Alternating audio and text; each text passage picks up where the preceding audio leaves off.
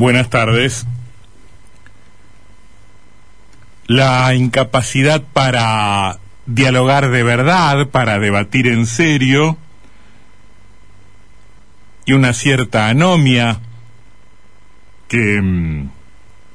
convence de que cualquier cosa es aceptable o posible, parece mm, impregnar la tarea de la política y del recinto más político que hay en las instituciones de la democracia que es el Parlamento. Esas dos sensaciones nos ganan cuando advertimos el tono de las polémicas, el intercambio de las chicanas, la sucesión de agresiones y el colofón con algún que otro empellón o agresión física. Y ahí nomás tenemos la tentación de depositar en la política todos esos males, todas esas deformaciones, eh, todos esos vicios, pero a poco que recorramos las páginas de los diarios y cambiemos de sección, nos podremos encontrar con que, en todo caso, algunos de esos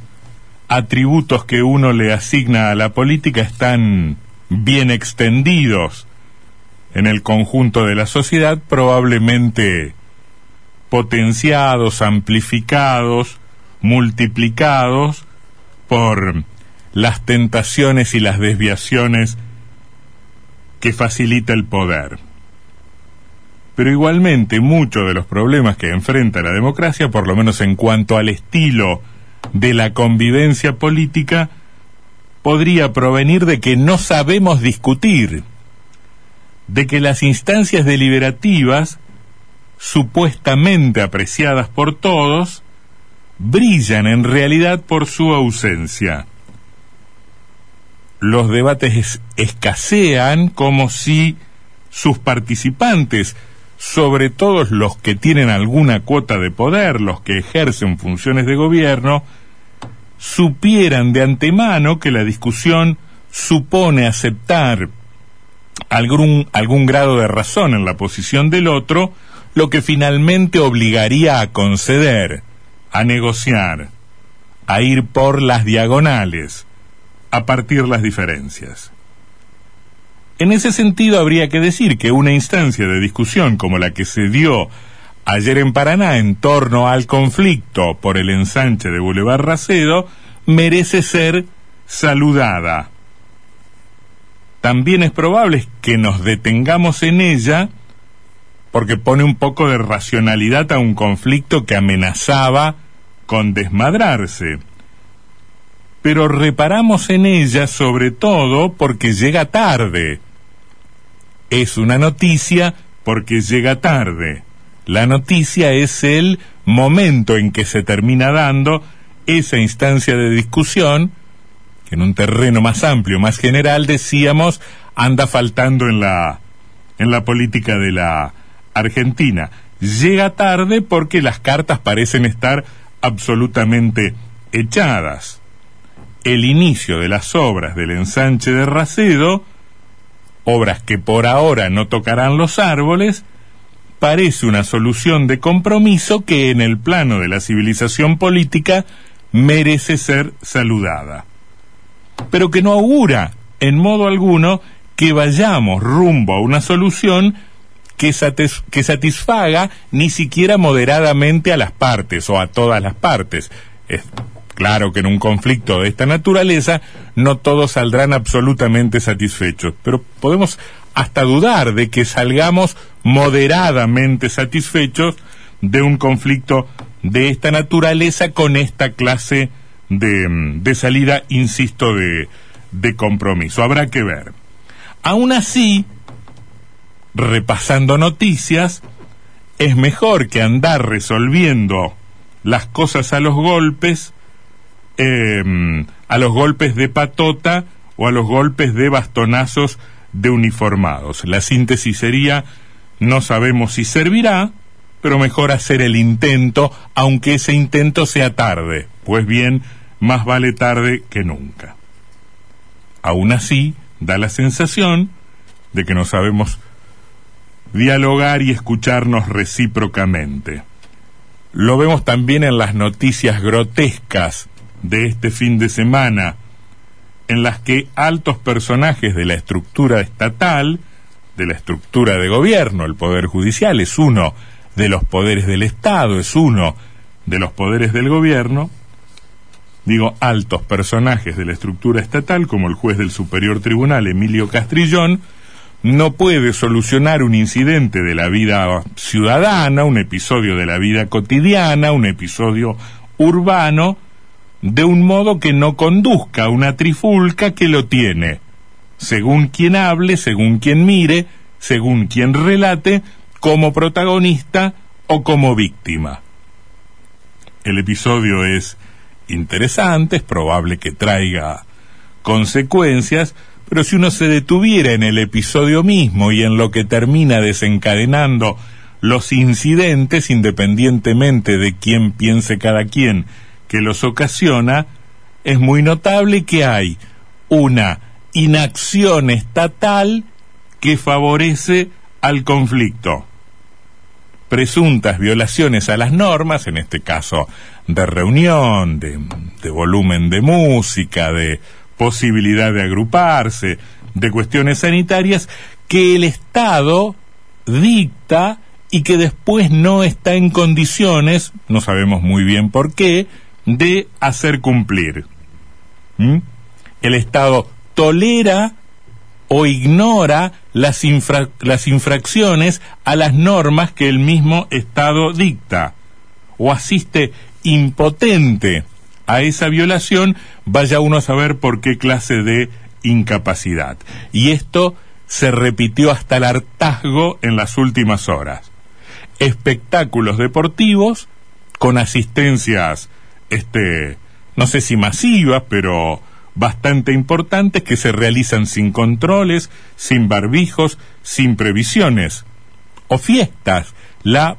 proliferación de fiestas clandestinas, una muy,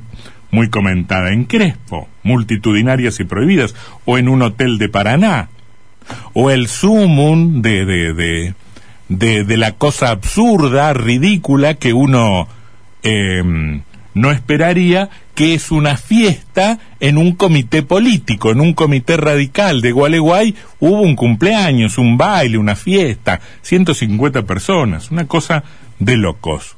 Digamos, nuestras pautas de convivencia se han ido al demonio, un poco porque siempre eh, ha sido así, y otro poco, bastante mucho, tal vez porque la pandemia, una situación extraordinaria, altera los ánimos y los parámetros y las paciencias. En este contexto social de anomia y de imposibilidad de discutir civilizadamente, no asombra sino que confirma, no sorprende sino que corrobora la existencia en el Congreso de la Nación de pasos de comedia, pasos de comedia, donde las discusiones se embarullan, se van de hilo, pierden coherencia, se dispersa, van abriendo ventanitas, ¿eh? terminamos discutiendo cualquier cosa, nos vamos, volvemos al final del camino, no sabemos cuál era el motivo de la trifulca inicial, y cuando se pretende regresar, un legislador le termina dando un empujón a otro, un empellón y otra cuestión de privilegio, y empezamos así y damos vuelta, y los epítetos reemplazan a los argumentos, y una denuncia, la del empujón, eh, pretende ser contrarrestada con otra, a mí me dijo loca el que denunció el empujón y todo termina en un clima de violencia verbal y todo es agravio y todo se compara con todo. La Biblia junto al calefón, nada demasiado nada para escandalizarse tanto en un parlamento, no es que vamos a andar pidiendo este excelentes modales en el recinto donde se supone que estamos representados, que está representado el pueblo y en todo caso será preferible que haya determinados niveles de pasión que en algún momento se vayan al diablo y no este mm, eh, cierta política lavadita que cuida las formas y se olvida de los contenidos. Pero, en todo caso, eh, sirve para, para exhibir que esa incapacidad para conversar, esa incapacidad para ponernos de acuerdo y esa anomia extendida es justamente una cosa mayor que excede el minúsculo ámbito de la superestructura política. Digamos, ¿cómo deberíamos terminar el comentario? Una pieza periodística de este tenor no debería terminar sino en la crítica generalizada, masiva, indiscriminada a la clase política, a los políticos que nos llevan a este lugar de, podríamos decir, vodevil berreta, sainete malo, estropicio inconducente. Es lo que se supone que pide el sentido común medio. Mas no un repaso por las noticias del fin de semana nos eh, mostrarían eh, cómo algunos de esos atributos que nosotros endilgamos a la clase política y que únicamente están ahí, están mucho más em, extendidos o propagados entre nosotros mucho más de lo que quisiéramos. No son parlamentarios los que se embriagan a altas horas de la noche con la música alta en cualquier rincón de la ciudad, los que participan de fiestas clandestinas, los que concurren masivamente a espectáculos deportivos, los que bailan en los comités políticos y los que festejan en un hotel. Somos nosotros mismos dando la razón a quienes decían o dicen o dirán que los pueblos tienen los gobiernos que se le parecen